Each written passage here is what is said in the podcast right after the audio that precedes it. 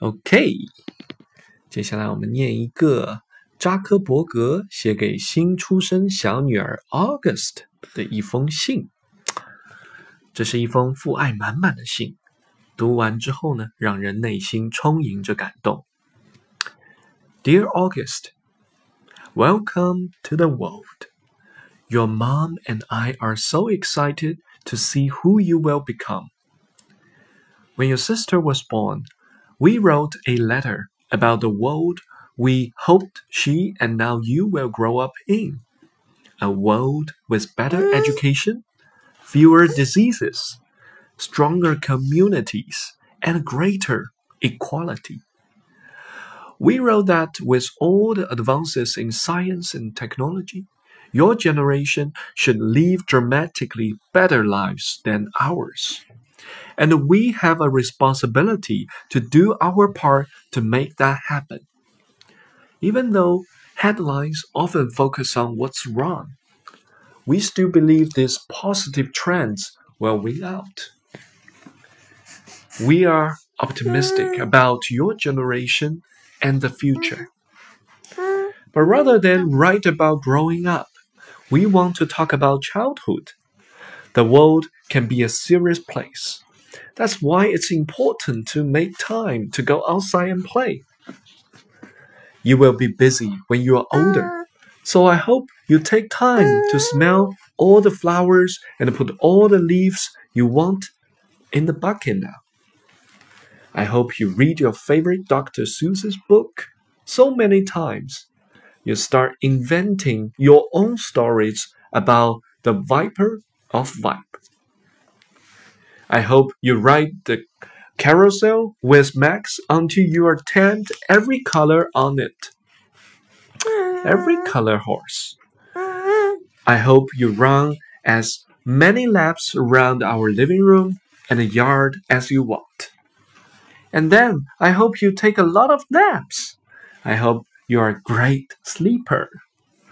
And I hope even in your dreams you can feel how much we love you. Childhood is magical. You only get to be a child once.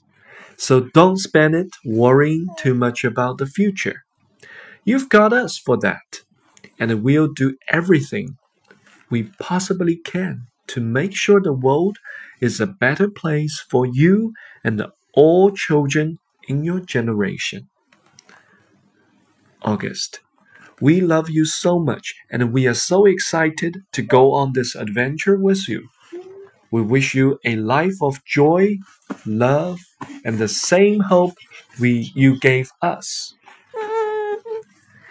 Love, mom and dad. 我们再给你读一遍中文，好不好？亲爱的八月，欢迎来到这个世界。 我和你妈妈迫不及待的想要知道你会成为怎样的一个人。你姐姐出生的时候，我们给她写了一封信，告诉她我们希望她在怎样的一个世界里长大。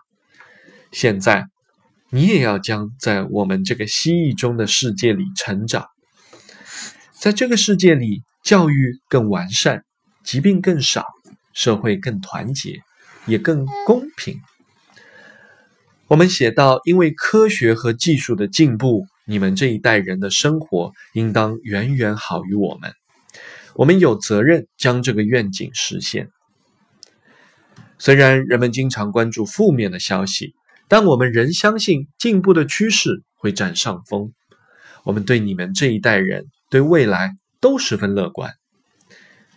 不过，相较于成长的话题，我们还是更想跟你说说童年。世界终究是个严肃的地方，所以抓紧时间出去玩耍很重要。一旦长大，你就会变得很忙，所以我希望你能尽情的去嗅嗅所有的花朵，把你喜欢的叶子都放进小桶里。